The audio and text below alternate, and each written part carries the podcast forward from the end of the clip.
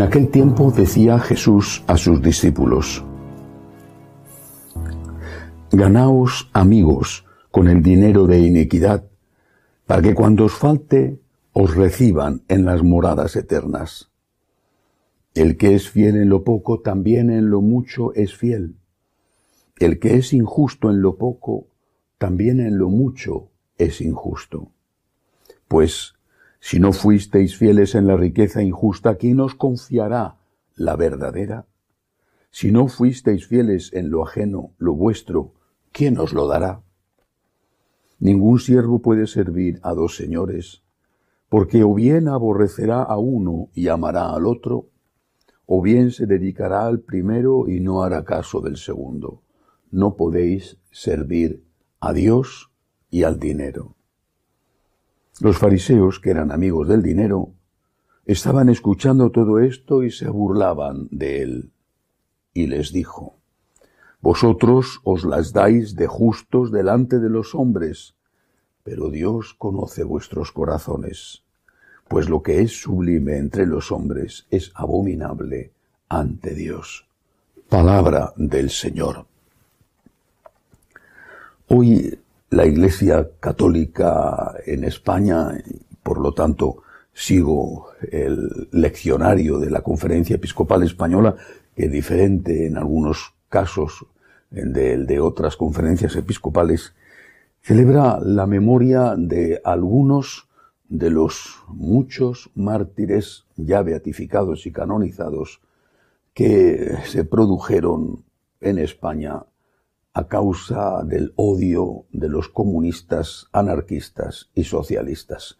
Fue en el marco de la Guerra Civil Española, pero en realidad eh, esta gente no tenía nada que ver con la guerra y fueron asesinados no porque fueran militantes del grupo político que se levantó contra la República, sino simplemente porque eran sacerdotes religiosos a veces laicos, por ejemplo, de acción católica. Entre ellos que está el padre Pedro Poveda, eh, cuya memoria junto con otros, repito, celebramos hoy. ¿Por qué el odio contra la Iglesia? ¿Por qué el odio contra los cristianos? ¿Por qué el odio contra gente que no había hecho daño a nadie y que eran de verdad santos lo demostraron aceptando su martirio y lo demostraron perdonando a aquellos que les estaban martirizando.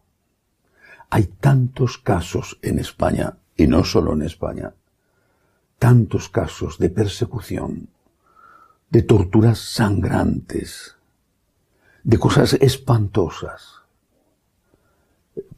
Recuerdo como mi papá me contaba lo que le habían hecho a un sacerdote de un pueblecito cercano a Madrid. Eh, mi padre pasó la guerra civil siendo un adolescente en Madrid y cerca de donde él vivía mataron a unas monjas y a varios sacerdotes.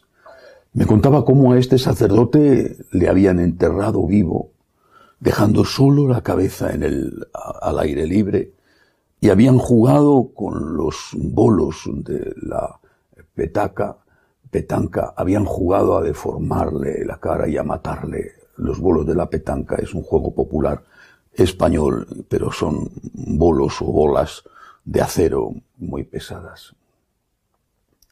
O aquel caso de, de unas eh, religiosas que estaban trabajando en un hospital se dedicaban a atender a los enfermos, que en este caso eran todos socialistas y comunistas, venían heridos de la guerra y ellas los atendían, los cuidaban, y en cuanto ya no eran imprescindibles, los mismos que habían recibido la curación de sus manos, ellos mismos las mataban. ¿Cómo puede haber tanto odio a la fe? Y sobre todo, ¿por qué no ha disminuido el odio? Porque han pasado las generaciones y el odio sigue existiendo. Todavía se ven pintadas en nuestras iglesias que dicen la iglesia que más ilumina es la que arde, o muerte al clero, o todo tipo de blasfemias. ¿Por qué el odio? No somos ricos, no somos prepotentes, no somos personas que hagan el mal. ¿Por qué el odio? ¿Por qué tanto odio? Porque esa gente, Dios sabrá lo que había en sus corazones, estaban siendo instrumentos del demonio, lo mismo que hoy. Dios sabrá hasta qué punto eran conscientes de ello y tenemos que repetir las palabras del Señor. Perdónales que no saben lo que hacen, pero estaban siendo o están siendo instrumentos del demonio. Y sabían bien que haciendo daño a los sacerdotes, a las monjas o a los laicos que llevaban una vida ejemplar, sabían bien que de esa forma hacían un daño grande a Dios y a la obra de la evangelización. Pero el Señor nos ha enseñado a vencer el mal a fuerza de bien. Y a que donde abundó el pecado, sobreabundó la gracia. Aquellos hombres que exponían su pecho a las balas y que morían diciendo viva Cristo Rey, aquellas mujeres que preferían unirse a Cristo con la sangre derramada que cualquier otra cosa. Esos son nuestros héroes y son también nuestro ejemplo. Amar a Cristo hasta perder la vida incluso en medio de las torturas espantosas. Amar a Cristo sabiendo que vamos a estar con Él toda la eternidad. Y por amor a Cristo, amar a nuestros enemigos, rezar por ellos, aunque parezca que nuestras oraciones no tienen efecto, porque su odio no se aplaca ni siquiera con la tortura y con la sangre, no se aplaca con la violencia y no disminuye con el paso de los años. Pero tenemos que hacer bien nuestra parte, amando y perdonando a nuestros enemigos, y tenemos que dejar en manos de Dios, que es el Señor que sabe todo, su justicia.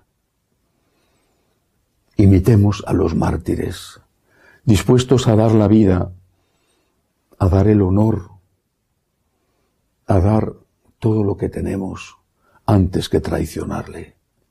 Y pidámosle al primero de todos los mártires que fue Jesucristo, que nos dé la fuerza para ser testigos del amor que le tenemos y de lo que Él merece, que nos dé la fuerza, sobre todo si llega el momento del martirio, el martirio de perder el honor o el martirio de perder la vida.